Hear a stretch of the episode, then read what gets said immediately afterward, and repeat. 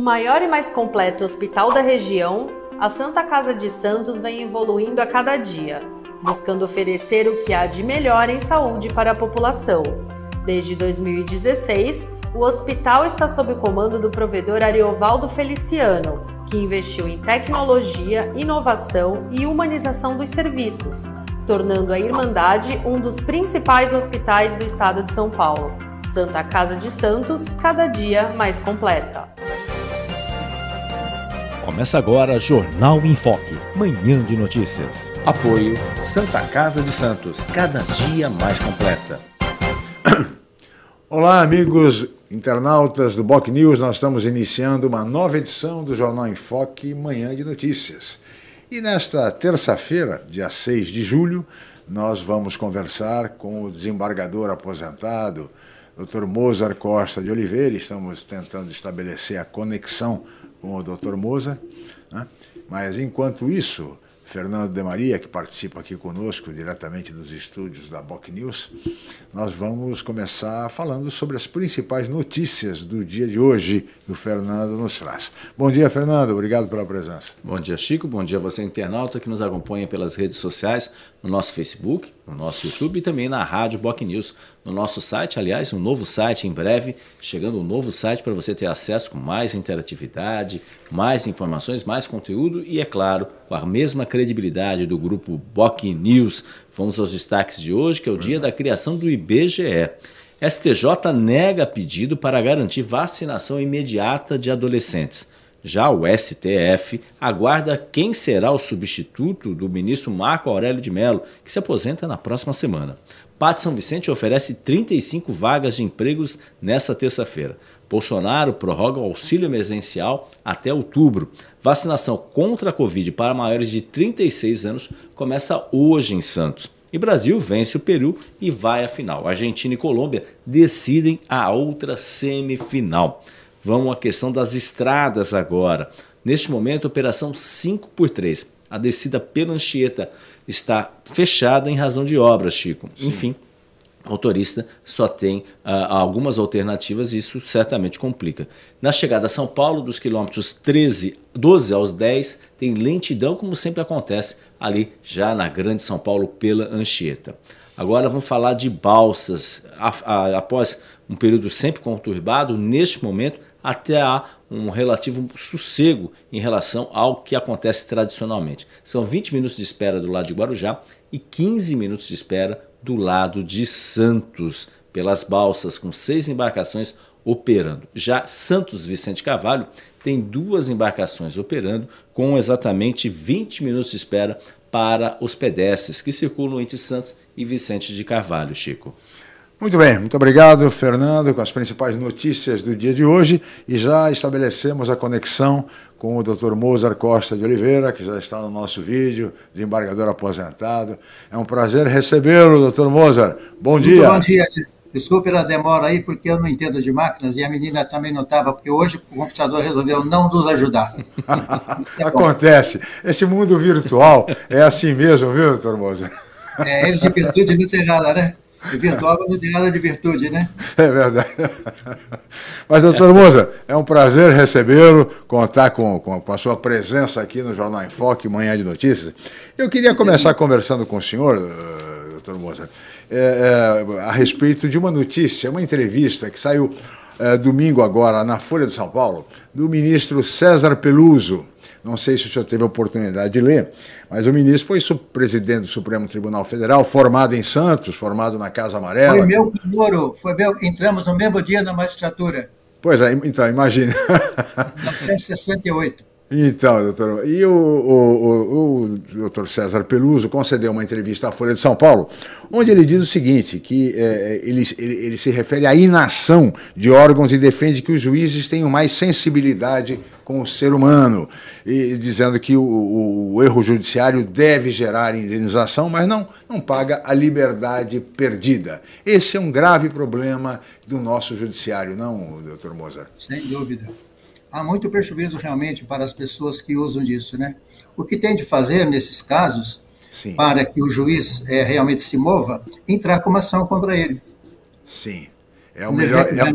bolso, aí ele vai, aí ele vai, aí vai ter pressa. Sim, sem dúvida nenhuma. E vai acabar com essa inação. E o senhor viu que agora estamos aí aguardando o presidente Bolsonaro definir quem será, doutor Mozart, o novo ministro do Supremo Tribunal Federal, com aposentadoria agora no dia 12 do ministro Marco Aurélio Melo. Né? Uh, há muita especulação, há muitos palpites, quem poderia ser o novo, novo ministro, enfim, fala-se muito no presidente da, no, no, no, do, da AGU, da, do Advogado-Geral da União, uh, André, André Aras. Amaral, o outro, o próprio Aras, com o do Procurador-Geral, enfim. O que, que o senhor acha disso? Como é que o senhor vê esse processo de nomeação de ministros para o Supremo Tribunal Federal? Olha, eu tenho até um trabalho publicado sobre isso, que esses é. cargos todos não deveria ser por nomeação, tudo por concurso. Então, agora, por exemplo, o procurador-geral, ele seria, ele seria escolhido de acordo com os votos dos Ministério Público. Digamos, três candidatos. O mais votado será nomeado. Muito Aí bem. você teria a política, a politicagem fora. Pois é, Mas porque... isso da Constituição. Nós temos casos até de ministros, né, doutor Moza, que nem juízes são.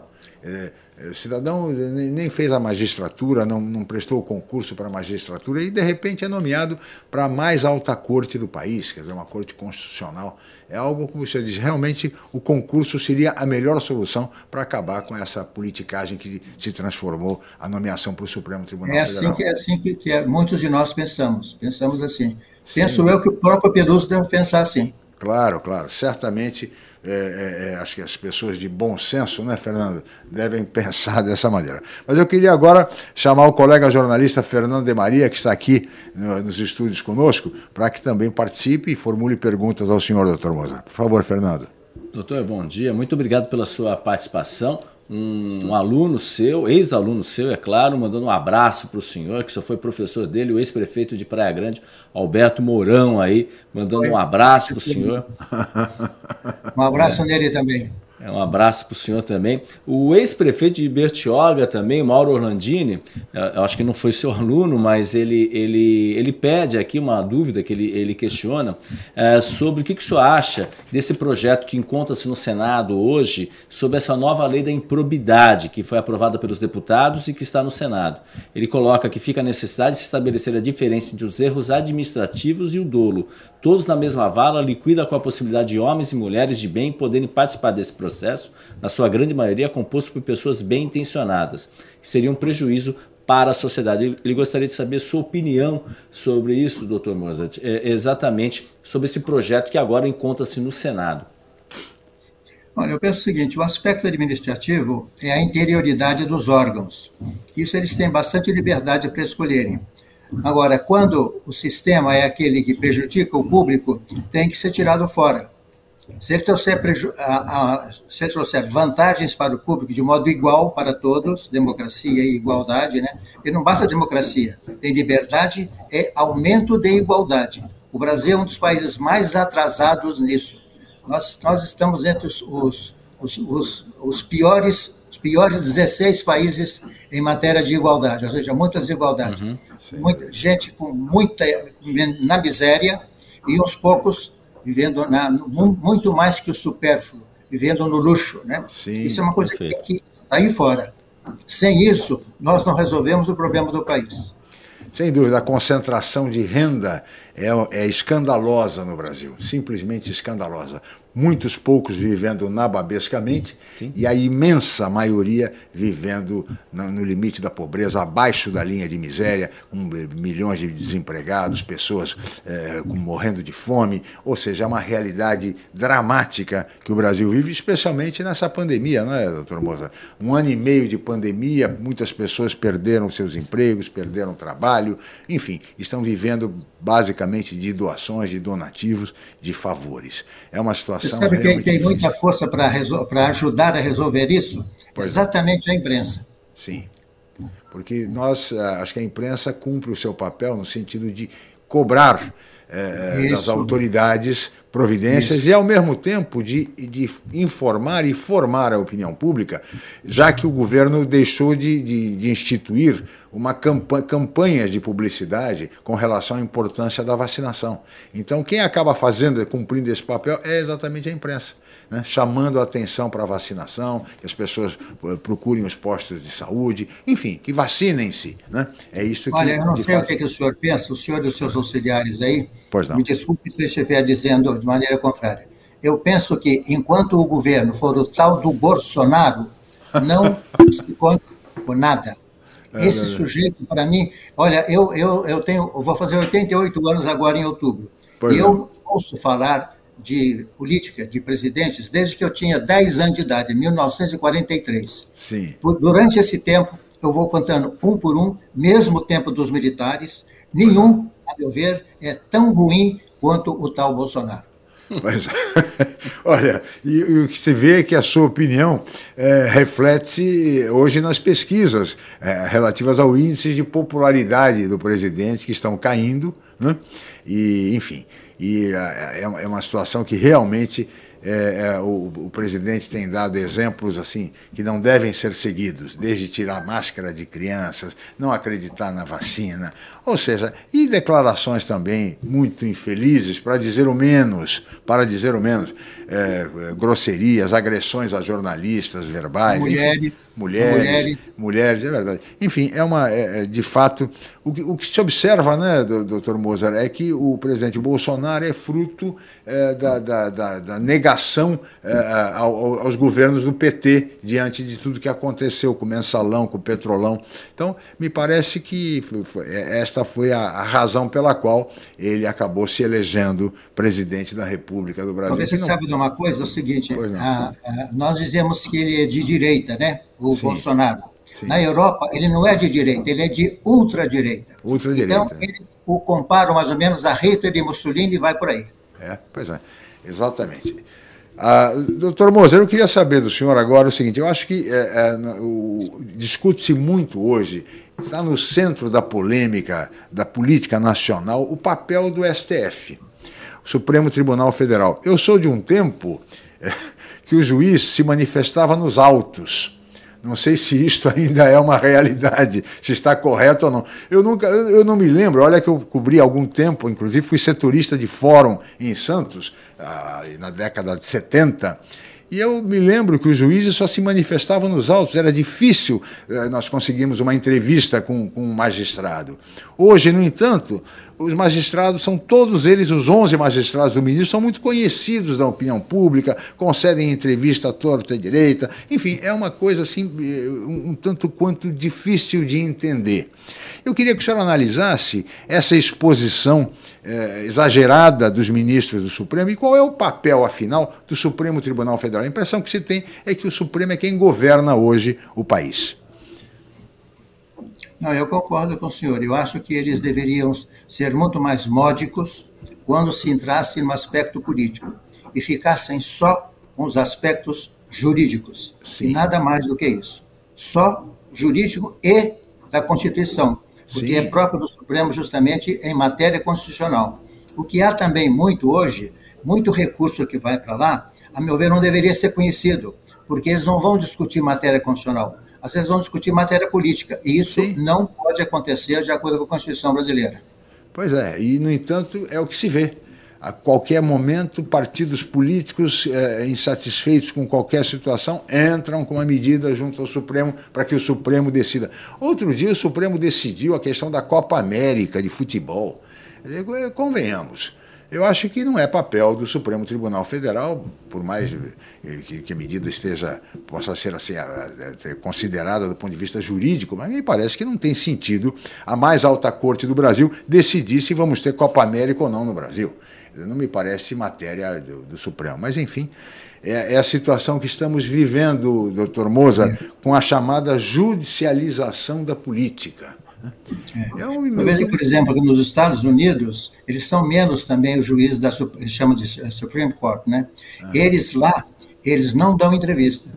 Nos Estados Unidos, não dão entrevista. Sim. Não recebem de ninguém. É só matéria jurídica. jurídica. Então fala com os advogados e se de vez em quando com as partes quando o advogado resolve levar a parte até lá, né? Mas não falam em matéria de política de modo algum. Isso é. nos Estados Unidos, são só nove, não são onze, né? É, pois é. E a, e a descrição, né? Os juízes sempre se pautaram pela descrição, pela sobriedade, e não é. pela, de certa forma, nessa sociedade do espetáculo que vivemos, é, os juízes concedendo entrevistas a toda hora, a todos os canais de televisão, enfim. Muito ruim. É, muito ruim, né, doutor? Pois não, Fernando. Desculpe, desculpe, mas até dentro dessa linha, doutor, ah, hoje, obviamente, com a internet, com, com aquela a ideia efetivamente de, de maior exposição, hoje as sessões, por exemplo, são, são públicas, né? As pessoas podem acompanhar pela TV Justiça, tanto pela é internet e é tudo. Eu, é eu gostaria de saber a sua opinião. Isso daí é, é bom, é ruim? E, e, mas, e, por outro lado, existe uma pressão, aí o senhor teme que também isso possa, é, pressão pelas redes sociais, o senhor acha que isso daí pode também influenciar o voto do ministro ou não? O senhor acha que não tem qualquer relação sobre esse assunto, doutor? Olha, meu modo de pensar é o seguinte, eu acho que todo, todas as audiências, uhum. afora aqueles casos que são segredo de justiça, e às vezes a razão para isso, uhum. são de possibilidade de o povo poder acompanhar para ver o que, que eles estão fazendo, o que, que eles estão pensando e o que, que eles estão programando, porque aí o povo é o freio deles. Você veja, na Constituição está isso, todo o poder emana do povo. Está na Constituição Federal, logo nos artigos primeiros, que não podem ser modificados por emenda. Sim. Então, ela sessão ser pública, eu acho importante, afora os casos em que é necessário se manter o sigilo. Por exemplo, questão de família, muito particular, né? Isso não há interesse para o público. Sim. Agora, tudo mais o que eles julgam, trabalhando com a Constituição brasileira, o povo, penso eu, é muito bom que o povo acompanhe. Todo o poder emana do povo, está na Constituição.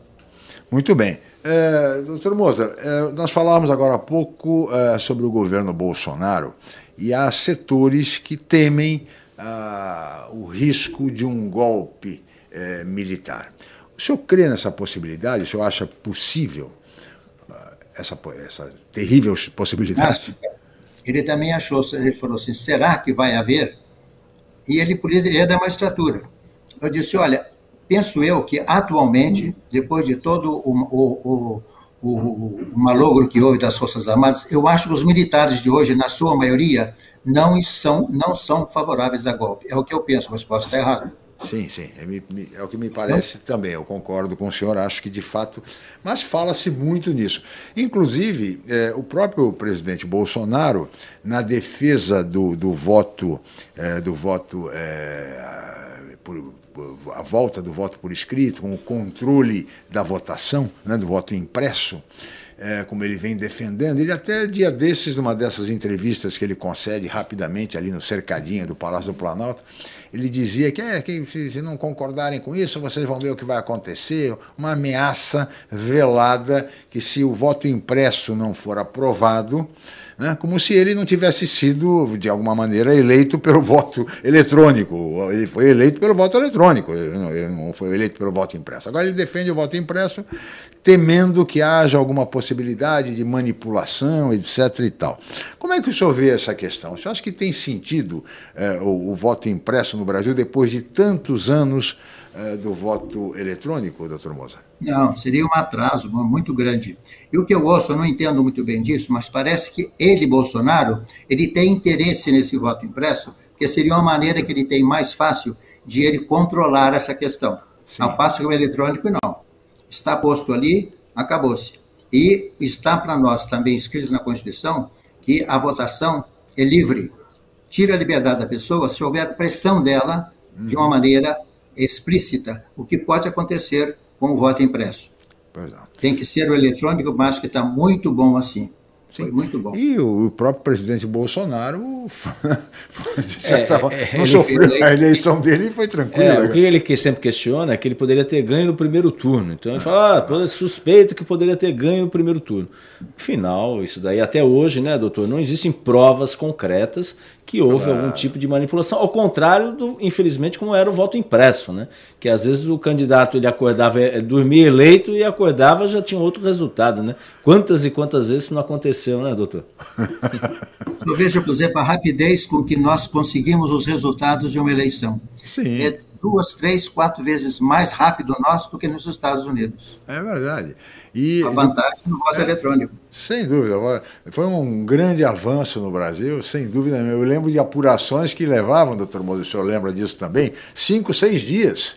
É. Naquele, naqueles, naqueles ginásios, naquelas escolas, era uma loucura. Fechava o mapa e leva o mapa para a polícia e volta. E, olha, aquela. era, era uma coisa horrorosa, horrorosa. Mas enfim. Né? Eu acho que está bem assim, o eletrônico está bem assim. Está bem assim.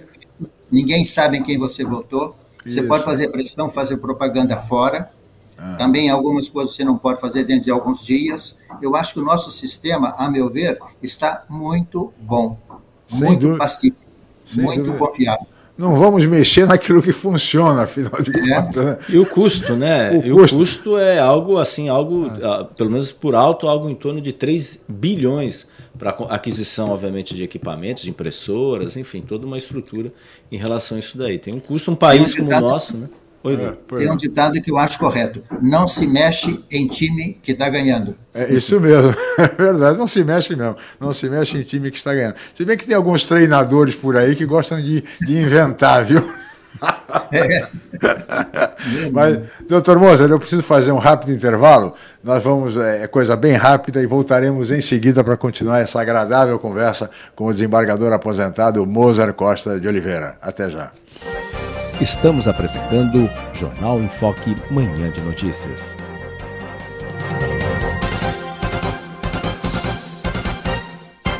O maior e mais completo hospital da região, a Santa Casa de Santos vem evoluindo a cada dia, buscando oferecer o que há de melhor em saúde para a população. Desde 2016, o hospital está sob o comando do provedor Ariovaldo Feliciano, que investiu em tecnologia, inovação e humanização dos serviços, tornando a Irmandade um dos principais hospitais do estado de São Paulo. Santa Casa de Santos, cada dia mais completa. A paixão pelo mar e a busca constante por serviços de qualidade simbolizam o Pia 27. Com a melhor rampa para embarcações em Guarujá, o espaço tem 8 mil metros quadrados e oferece vários serviços. Além da guarda de embarcações, o Pia 27 disponibiliza transporte próprio para a transferência dos seus clientes com saída na ponta da praia em Santos. Faça uma visita programada. O Pia 27 funciona de segunda a segunda com folga às quartas-feiras. Pia 27, um novo conceito em marina. Estamos no pior momento da pandemia mas para auxiliar uma parcela da população menos favorecida. Estamos lançando uma campanha: Vacina contra a Fome. Quando chegar a sua vez de se vacinar, você poderá doar qualquer alimento da cesta básica, arroz, feijão, macarrão, no próprio posto de vacinação. Mas não é obrigatório, é opcional. Ajudar ao próximo também é uma forma de salvar vidas.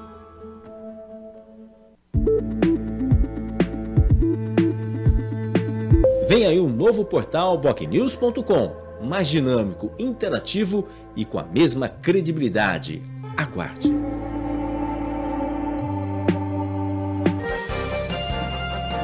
Voltamos a apresentar Jornal em Foque, Manhã de Notícias.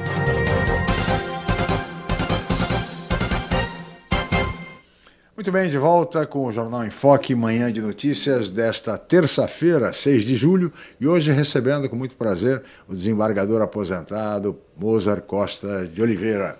E eu agora, antes de continuarmos a conversa com o Dr. Mozart Fernando, eu queria chamar o colega jornalista Celso Vernizzi, que vai nos apresentar a previsão do tempo para hoje. Seja bem-vindo, Celso. E agora, Celso Vernizzi. O aumento do tempo. Olá, amiga, olá, amigo. Aquela massa de ar frio foi para o Oceano Atlântico e a sua circulação de ventos chega ao continente, na faixa leste. E quem sofre mais? É o litoral. As praias ficam cheias de nuvens e pior. Hoje, ao contrário de ontem, pode dar uma chuvinha de vez em quando, porque essas nuvens trazem umidade, trazem também os ventos que se concentram aí com essa nebulosidade maior na Serra do Mar e suas proximidades, nas cidades onde o mar avança em direção, aliás, as montanhas avançam em direção ao mar, há maior possibilidade de chover de vez em quando.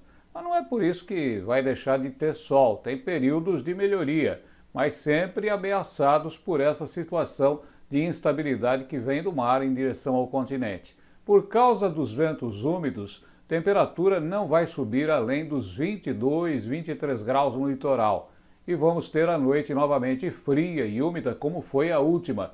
Muito agasalho, portanto, necessário para todo mundo. Já no interior, nada disso acontece. O tempo fica melhor, mas ainda há vento frio e umidade. Tem sol no interior, temperatura chega aos 24 a 26 graus. Na capital, 23 graus, como no litoral. Um abraço a todos. O aumento do tempo. Muito obrigado, colega jornalista Celso Vernizzi, o nosso homem do tempo. E vamos continuar aqui a entrevista com o Dr. Mozart Costa de Oliveira. Eu queria chamar o Fernando de Maria, que tem perguntas aqui de internautas, Dr. Mozart. Por favor, Fernando. Sim, o Antônio Carlos Ferreira. Bom dia. Qual a opinião do senhor sobre a arrogância de juízes, como os episódios que assistimos de um juiz humilhando as partes na audiência ou dando carteirada na rua? Ele está pedindo também para a gente não falar mal do Bolsonaro. Aí, o Antônio Carlos Ferreira. São os internautas, viu, doutor Moza? Certamente ele está se referindo àquele episódio é, lamentável eh, de todo, com envolvendo o desembargador Eduardo Siqueira na Praia de Santos com guarda municipal por conta do uso de máscaras, doutor Moza. Olha, aquele rapaz, a gente chamava de Siqueirinha. Ele foi meu aluno, viu? Ah, sim. Meu aluno aqui na Católica de Santos. Pois Mas não, ele não aprendeu, com nenhum de nós ele aprendeu aquilo não, viu? Todo ensinou aquilo para ele. É ele chamava de Siqueirinha. Siqueirinha, né? Pois é. é do... Ah, agora, doutor Mozart, também o internauta pergunta, fala sobre a arrogância dos juízes, que muitas vezes humilham, é, é, enfim, as, as, partes, advogados. Isso acontece? Como é que o senhor vê isso? É um grande mal, né? O que eu penso que pode ser feito, quando acontecer isso, a pessoa que está sendo humilhada coloca testemunhas e faz uma representação ao Corregedor Geral da Justiça em São Paulo. Sim levando as testemunhas que possam dizer, pode até filmar. Levando isso, esse juiz vai realmente ser chamado a atenção e pode ser punido por causa disso. Não vai repetir mais isso. Representar contra o juiz ao Corregedor Geral da Justiça. É que muitas vezes é, as pessoas medo, têm né? medo, né, medo. doutor Moza, de fazer, de tomar uma atitude como essa, com medo de represálias, enfim. É, essa é uma questão também, né, que, que tem que ser considerada. É, mas pode dizer essa pessoa que quando o juiz tem uma representação contra si, ele tem medo, ele tem medo ah, de ser sim. prejudicado, não prejudicado, ele tem medo de ser punido. Se ele levar provas, falar sem prova, não. Sim. Mas levar a prova assim. Hoje o celular pode filmar, pega o celular e manda para o Corregedor-Geral da Justiça. Sim. Muito bem. Foi Aí esse uma... episódio até que a gente pode relembrar, daquela modelo, acho que se não me engano, no Paraná, que, o, o, o, que ela teria tido um relacionamento com o rapaz e depois é, foi a acusação de estupro. E aí, o, não sei se o doutor Mozart lembra desse episódio, que ganhou a dimensão porque estava sendo filmada a audiência.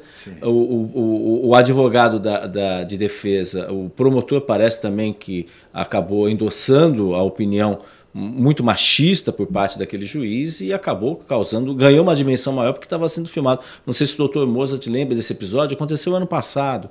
Uma moça uh, que estava sendo ali, enfim, ela começou a chorar aí pela forma como o juiz tinha, tinha colocado. Desculpa, o juiz ou o advogado, eu não me lembro exatamente, mas a forma como tinha, tinha sido e colocado. E como é que terminou a história dela? Eu não me lembro. É, isso realmente eu não, eu não sei, doutor. Realmente eu não promotor, sei. Se né? quiser, promotor, promotor, foi um promotor, promotor, de foi um promotor de justiça que causou esse e coisa, mas como exemplo, que Sim. ganhou uma, uma, uma, repercussão porque estava sendo filmado. Foi, e certamente é. houve, houve a, a providências a, consequentes. Falando nisso, doutor Moza, eu queria eh, saber do senhor é, como é que o senhor vê o papel hoje do Ministério Público? Porque desde a Constituição de 88, o Ministério Público ganhou muita força, muito poder.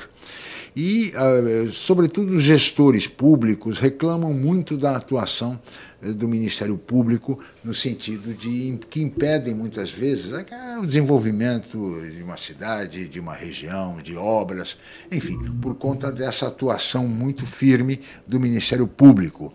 Como é que o senhor avalia hoje o, o papel do Ministério Público, eh, de um modo geral, no Brasil? Olha, eu começo dizendo que eu, antes de ser juiz, eu fui promotor.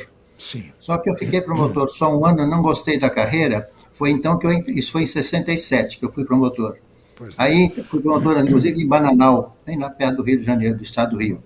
Aí é que eu entrei na magistratura, juntamente com, com o Peroso no concurso, né? O, o, realmente o Ministério Público está muito mais, tem muito mais poderes do que antes. Alguns deles acho que são muito bons, Sim. porque muito depende também da formação moral da pessoa, né? Claro. Se a pessoa tem, tem moral, se ela tem caráter, ela não quer aparecer. Ela quer fazer o bem, combater o mal em favor. Sempre o, o, o gerador de tudo tem que ser o povo. É o povo que tem o poder. É do povo que exerce todo o poder. Então, o que há aí, nesse caso, é a pessoa do promotor, não é o Ministério Público como instituição. Sim. Porque há, há promotores, eu tenho contato com alguns deles, eles não concordam com algumas coisas que alguns deles fazem. Por exemplo, o Delanhol. Sim. O Delanhol, por exemplo, eles não aceitam o Delanhol. Que é aquele que ajudou lá o, o Moro a fazer uma, cometer algumas injustiças. Né? Então, como instituição, eu acho que foi bom que ela se fortalecesse. O que é necessário, como em tudo, é a pessoa que exerce o cargo ser seguida e, e ver como você está agindo corretamente dentro do direito e dentro da moral, e quando não for, que acha punição. Também aí cabe a representação ao chefe do Ministério Público, Sim. ao estadual e ao federal, que é o Ministério Público Federal. Né? Hoje tem muito mais, aparece muito mais o Ministério Público Federal. Sim. E o estadual quase que não aparece para nada. É, você faz referência agora ao doutor Delanhol, né?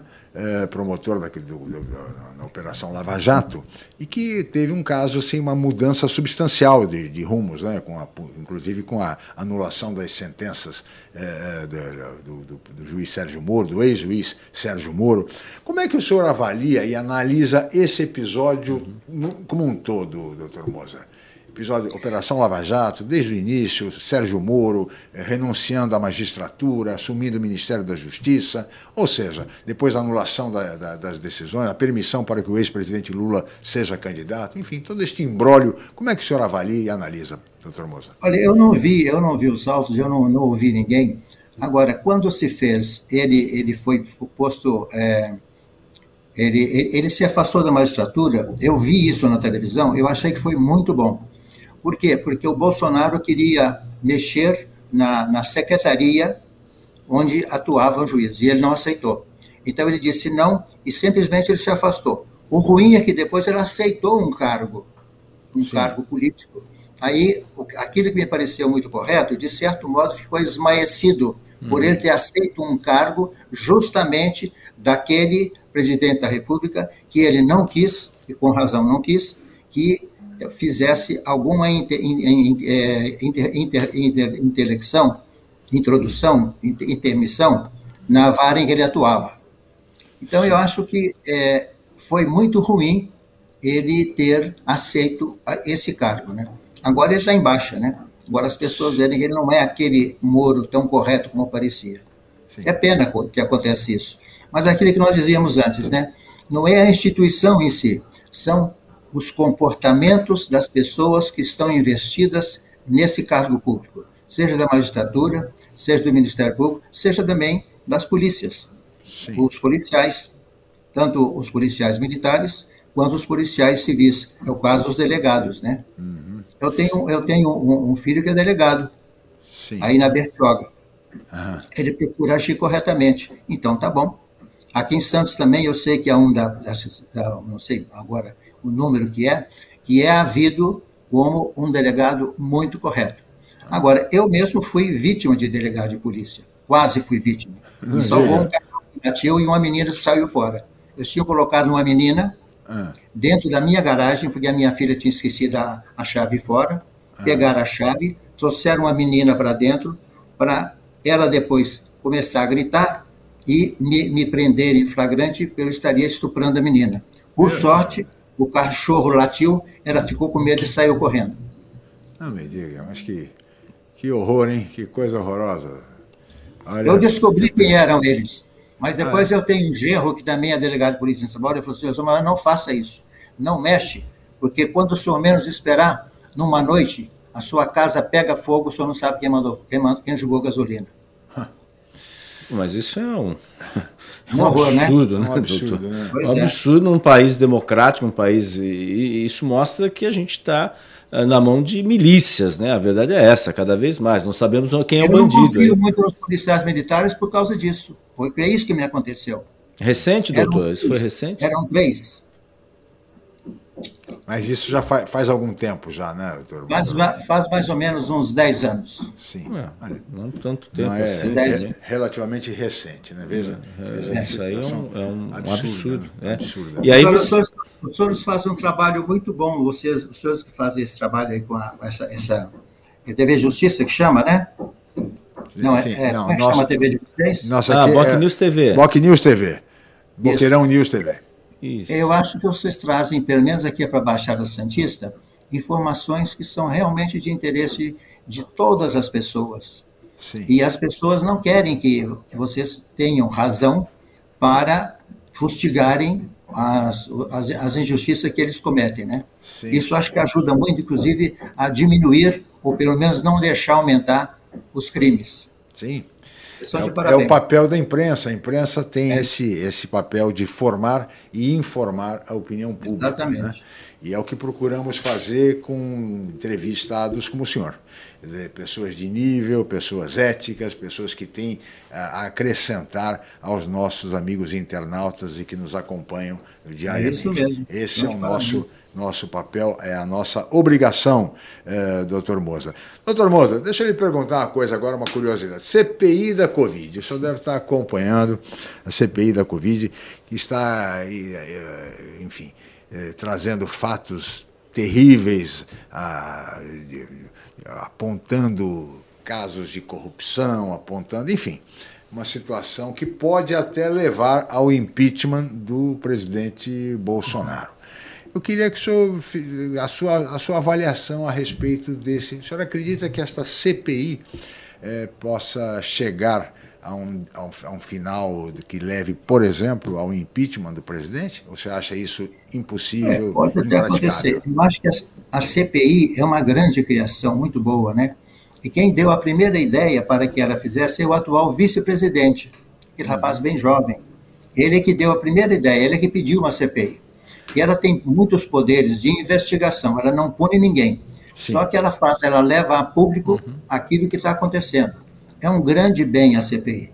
Agora, depende sempre das provas. Se elas conseguirem o suficiente de provas, por exemplo, essa, essa nova, essa nova é, pseudo é, é, um remédio né, contra a Covid, Sim, eles podem levar ter um tão grande número de provas que efetivamente se reúnem todas e pode o presidente ser cassado. Sim. E... Chama-se impeachment, né, que é, na palavra português é cassação. É. Caça o mandato dele e ele sai fora para bem de todos. Eu acho que é um grande bem e ela não vai mal. O presidente é uma pessoa séria. Sim. E o vice-presidente é esse que, que, é o, que pediu a CPI. O vice-presidente vice é o senador Randolph Rodrigues. E Esse o, é o vice, é. é. O presidente é o senador Omar Aziz. Isso. São, São duas pessoas que eu acho que a gente confia, eu confio neles. Sim. Eu confio e, neles. E a, agora a, a, abertura de um processo de impeachment depende, na verdade, do presidente da Câmara Federal, que é o deputado Arthur Lira. Né? A ele é. compete essa uh, tomada de decisão no sentido da abertura aí, de um aí processo. A pressão popular, a pressão ah, popular, sim, a pressão popular é que, Exatamente, que levaria a isso. Né?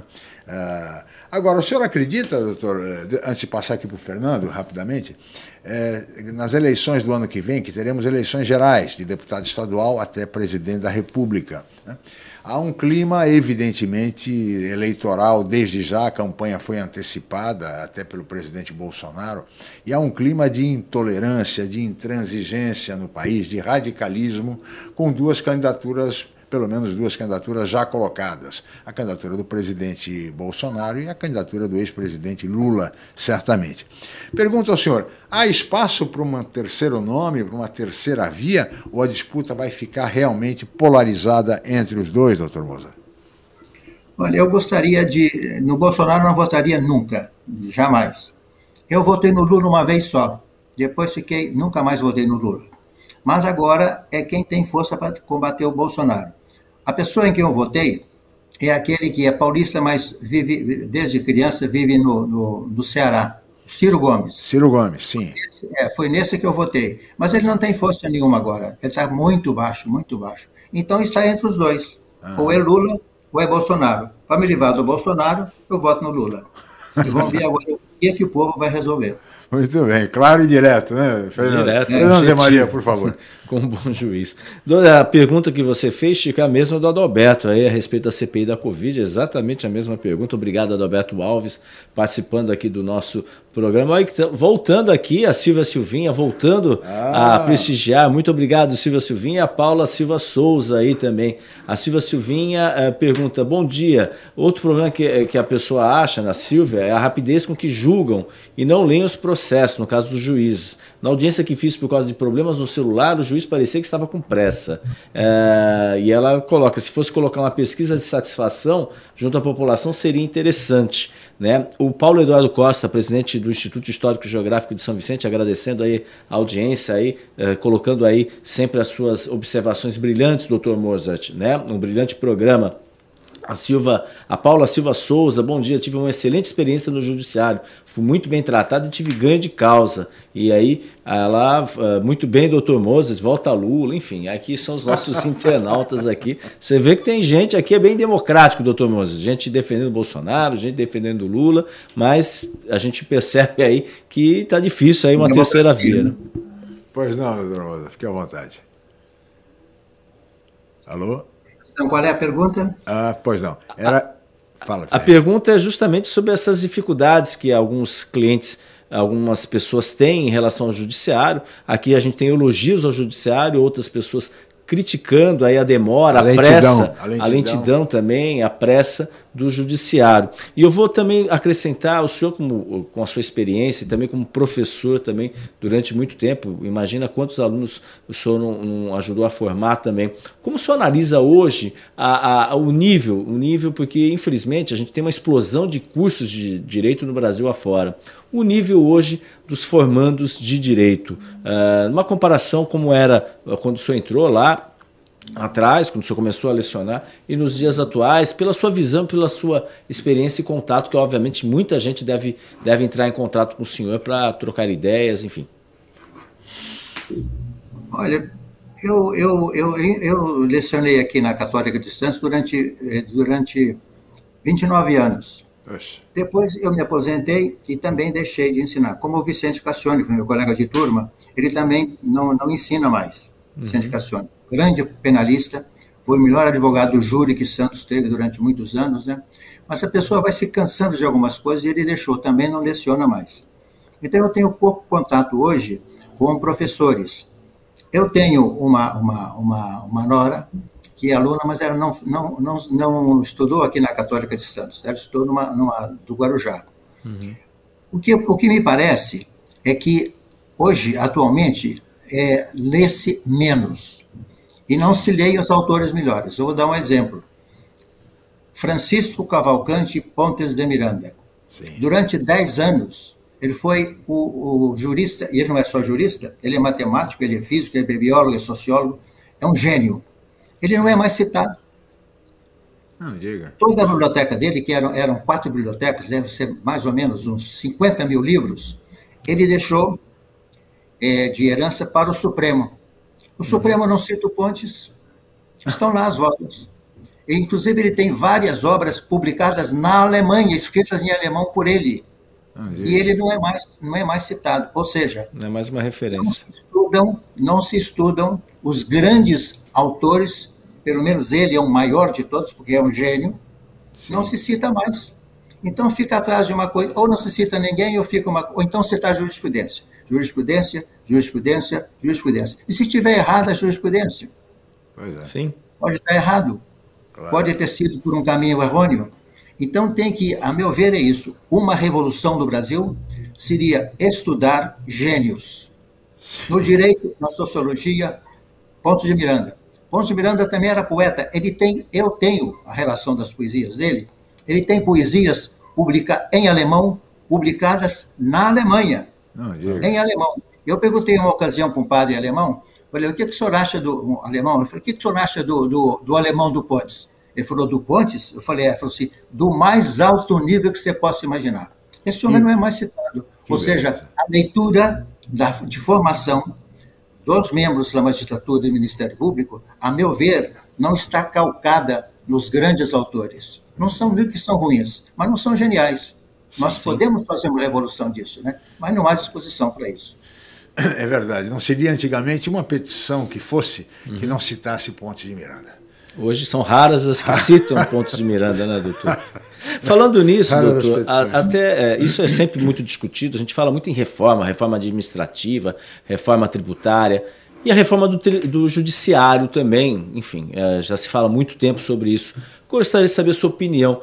Há uma necessidade de uma reforma do judiciário? Quais são os pontos fracos que o senhor, que o senhor analisa que, que merecem ser o judiciário ser reformado, se é que existem, é claro? Doutor Mozart, eu pediria que o senhor respondesse a essa pergunta do Fernando sobre a reforma do judiciário no próximo bloco. Nós vamos para um rápido intervalo e voltaremos em seguida entrevistando o desembargador aposentado Mozart Costa de Oliveira. Até já.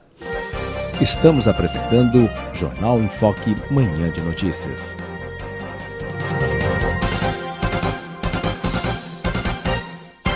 O maior e mais completo hospital da região, a Santa Casa de Santos vem evoluindo a cada dia, buscando oferecer o que há de melhor em saúde para a população.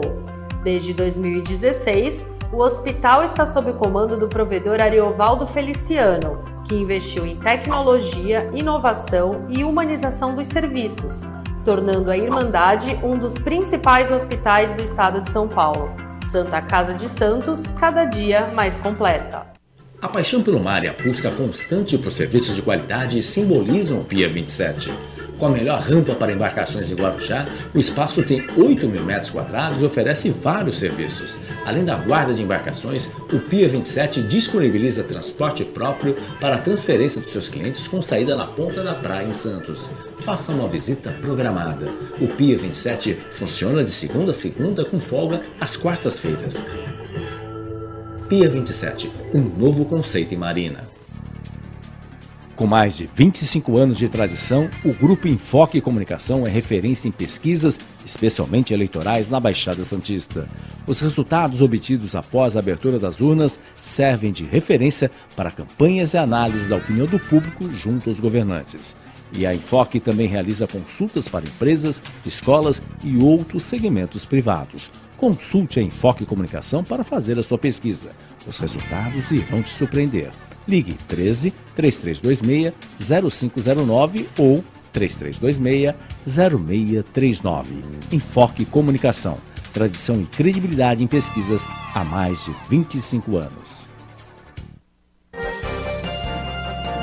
Voltamos a apresentar Jornal Enfoque Manhã de Notícias.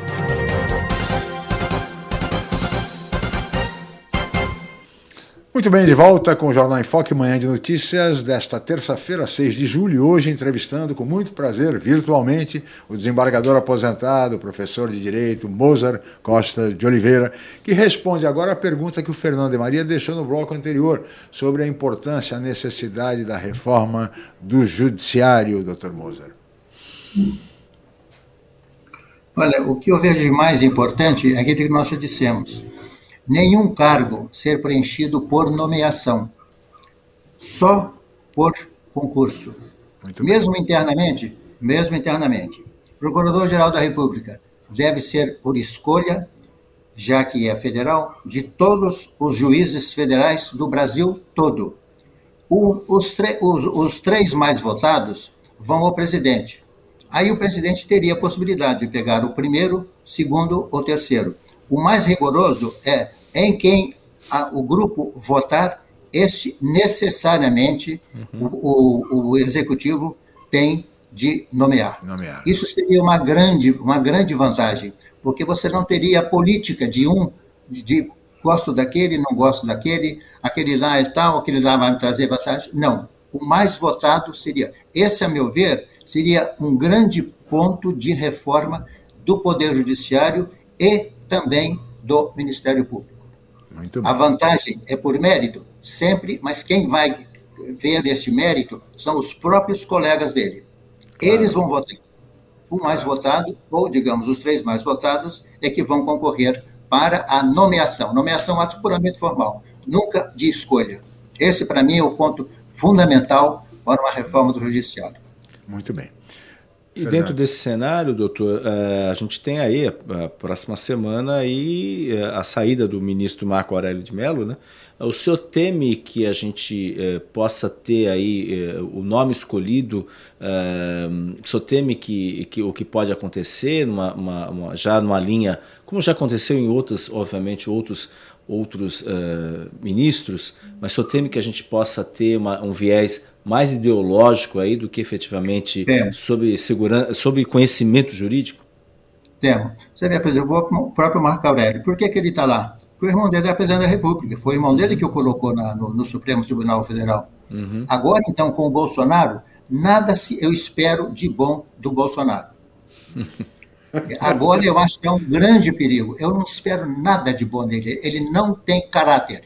Esse homem é um homem do mal não tem caráter, não tem força interior, ele só tem nome. E você sabe qual é o grande plano de, de governo dele? Preparar a eleição de 22. Esse é o plano de governo do Bolsonaro. O que, é que você vai esperar de um homem desse? Sim. E fez referências a essa vaga no, no, no Supremo Tribunal Federal é, colocando assim a necessidade de padrões religiosos. Né? Sim. Né? O país é, é um país laico e, no entanto, ele disse que teria que ser terrivelmente Mente. ligado a uma religião para ser ministro do Supremo. Ou seja, é, de fato é um, um critério nada, nada adequado para, para os padrões jurídicos, né, doutor Moza? Muito bem, eu também concordo. É impressionante, é uma coisa é, assim é, é, assustadora. Tem aqui a Paula Silva Souza aqui, uma última perguntinha, ela quer dizer qual a opinião sobre juristas que assinaram o manifesto em prol do presidente Bolsonaro. Aí a Paula Silva Souza fazendo essa pergunta para o senhor, doutor. Eu acho que são os tolos, os bobos, uns malucos ou então os interesseiros. É. Eles estão olhando os, as suas próprias vantagens. Só se espera disso. O Brasil pode ir para frente assim, com esses valores ou esses desvalores? Não é possibilidade nenhuma. Discordo completamente. Muito bem. Sistema.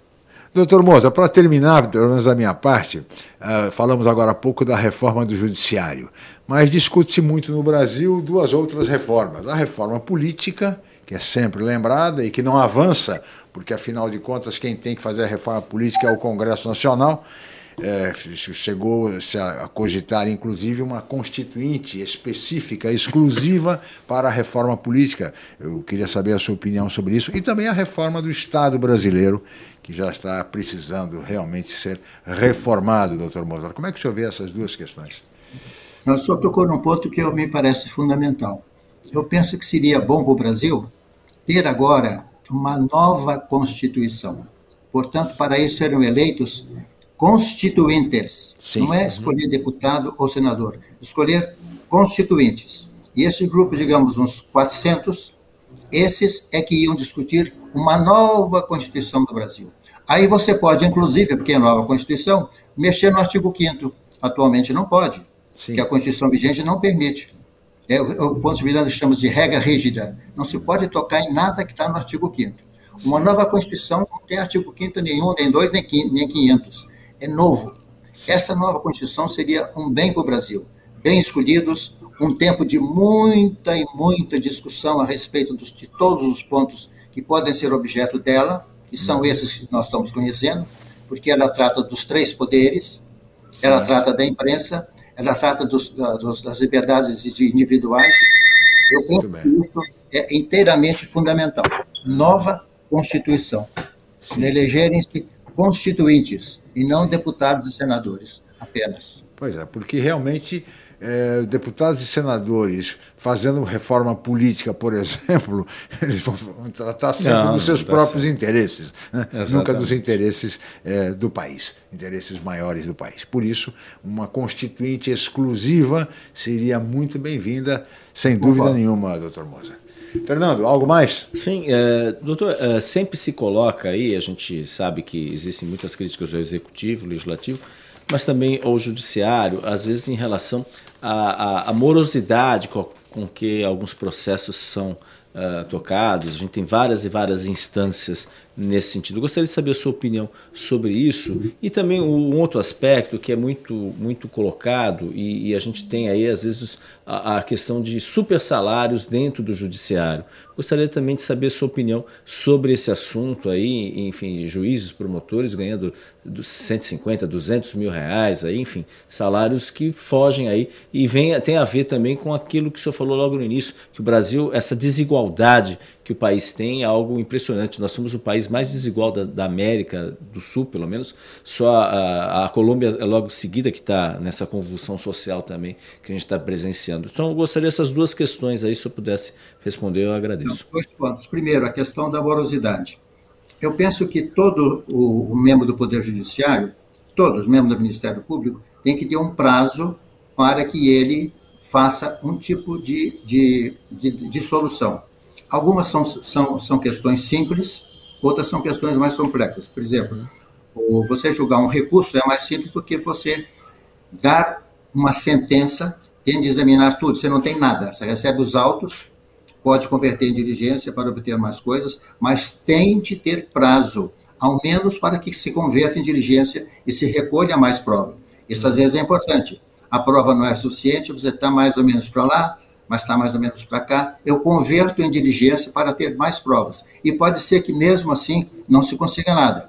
Então, se, por exemplo, for para o réu, não se consegue nada, você tem de absolver o réu, porque não há prova suficiente. Claro. Então, a questão da morosidade é essa. Tem o juiz de observar prazos. No Supremo, há casos que eu sei que existem agora atualmente, acho que é o Gilmar Mendes, há processos que estão com ele há dois anos hum. para ele preparar o voto há dois anos com o Gilmar Mendes. E ele não vota. Tem de ter prazo. E se não observar o prazo? Multa. Sim. Multa. Multa. Quanto mais demora, ele vai aí mexendo no bolso. Mexendo no bolso não vai gostar. Sim. Agora, a questão da, do, do, do, do, do ganho. O ganho realmente é bom. Eu, por exemplo, eu ganho muito bem. O juiz de primeira instância ganha, ganha menos. O que não pode é inventar coisas para aumentar aquilo que não está na lei. Sim. para que ele ganhe. São os chamados penduricalhos. Sim. Isso não pode. Tem que ser aquilo que a lei estabelece como sendo o vencimento que ele vai receber no fim do ano. Isso sim, eu penso que é bom. É, no Brasil é bom. Um ministro ganha. Eu, eu ganho um pouquinho menos que o ministro Supremo, muito pouca coisa. Então, uhum. eu acho que eu ganho muito bem. Não tem que aumentar mais. O que falta é diferente. Uma coisa é você ter aumento de vencimento, outra coisa é reajuste. Uhum, Por que reajuste? Por causa da inflação. Porque se a, a inflação e você não recebe, não acompanha isso com o reajuste, você vai ficando com o poder aquisitivo cada vez menor. Eu não tenho reajuste faz uns 10 anos. Uhum. E não há reajuste. Aumento não precisa, absolutamente não precisa de aumento. Mas reajuste é importante, porque senão você vai ficando mais pobre, mais pobre, mais pobre. Agora, mesmo assim, atualmente, a magistratura ganha bem? Acho que sim. Não precisa ganhar mais do que isso. Tanto que muita gente faz concurso porque sabe que é uma carreira que tem várias vantagens, uma das quais é não poder tirar o governo, o governo mexer no, no, no diminuir o vencimento, e é uma, uma, também você tem você não cometendo falta grave é perpétuo. Você vai ver sempre assim até se aposentar. Isso eu penso que é importante. Ganha bem, ganha. Não precisa aumentar? Não, mas precisa reajuste. De vez em quando precisa reajuste. Você vai diminuindo, diminuindo. Por exemplo, eu, hoje eu não faço algumas compras, não faço alguns gastos, por exemplo, de viagem, porque eu não tenho dinheiro para isso, não tenho reajuste. Sim. Houve uma ocasião em que eu, eu tinha reajuste, eu levei minha, toda a minha família para a Alemanha, a minhas custas. É muito bom dinheiro. Foi bem gasto. Hoje não tenho, de jeito nenhum, não posso fazer isso. E eu não viajo mais. Uhum. Eu vivo bem, não passo falta nenhuma, ajudo muitas entidades, inclusive da minha igreja, da minha paróquia. Aumento, também ajudo a pessoas que têm essa doença grave é, é, em Manaus. Eu ajudo, ajudo a minha paróquia. Agora, uhum. reajuste é uma coisa, aumento não. O que tem que fazer é reajuste. Por quê? Por causa da inflação. A inflação calcula o seu poder de aquisitivo. E isso você não pode fazer. Tem gente que dá, que dá aula para isso. Por exemplo, eu dei muita aula porque a aula é justa, é particular, e eu colocava isso nos meus vencimentos. Agora eu parei, também por causa da idade, vou fazer 88 anos, não, não tenho mais como dar aula assim de maneira, de maneira que agrade aos alunos, né? Então, o que eu penso isso, o reajuste ganha bem? Ganha. Ganha bem. Pelo menos aqui em São, em São Paulo e o federal ganham bem. Precisa aumentar? Não precisa, mas precisa reajuste. Senão você vai perdendo, vai perdendo, vai perdendo. E você tem que fazer, então, trabalhar para manter o seu nível de vida. Então é isso que eu acho. Portanto, ganha-se bem, não precisa aumento, não, mas precisa reajuste. E essa questão também de, das garantias constitucionais, o, o, o, magistrado ele só perde o cargo se ele cometer falta grave. Hum. E eu tive, infelizmente, que vier uma da família Rebouças, que cometeu falta grave, eu levei as provas e eles não quiseram tomar providência. Eu falei com o presidente, com o vice e com o corregedor. A senhora sabe o que é, moçada, que vai dar na imprensa e tal. Eu falei, é, quer dizer, que dar na imprensa não pode. Agora, o Rebouças continuar desse jeito, continuo. Me aposento. Me aposentei com 60 anos por causa disso. Uhum. Então, respondendo a sua pergunta, é o seguinte, ganham bem? Ganham. Precisam ganhar mais? Não. Mas precisa, por Perfeito. outro lado, de haver reajuste. E precisa que haja punição para quem ultrapassa o seu prazo legal. Seja para a coisa definitiva, que é um voto ou uma sentença no juiz de primeira instância, ou uma coisa mais simples, que é resolver uma questão incidente. Muito bem. É assim que... Muito bem, doutor Moser é, Costa de Oliveira, nós teríamos muito a conversar, o senhor sabe, a pauta é extensíssima, mas estamos chegando ao final por limitações de tempo. E eu gostaria muito de agradecer a sua participação, a sua presença aqui no Jornal em Foque Manhã de Notícia. Muito obrigado, doutor Moser Costa de Oliveira, desembargador aposentado. Tenha uma boa tarde, muito obrigado, meu. Muito bem. Fernando de Maria, muito obrigado. Chico, muito pela, obrigado. Pela... Doutor Moza, muito obrigado. Um ex-aluno seu mandando um forte abraço novamente. O ex-prefeito de Praia Grande, Alberto Morão, dizendo aí que ele concorda tudo com o que o senhor tem colocado e tem defendido também, mandando um abraço para o senhor. Tá? Um forte abraço para o senhor. Um forte obrigado. abraço, obrigado pela sua participação. Muito bem, obrigado a todos, a equipe técnica, especialmente a você, amigo internauta, pela participação, pela, pela companhia, pela atenção. E estaremos de volta amanhã em mais uma edição do Jornal em Foque, Manhã de Notícias. Mais uma vez, meu muito obrigado e até amanhã.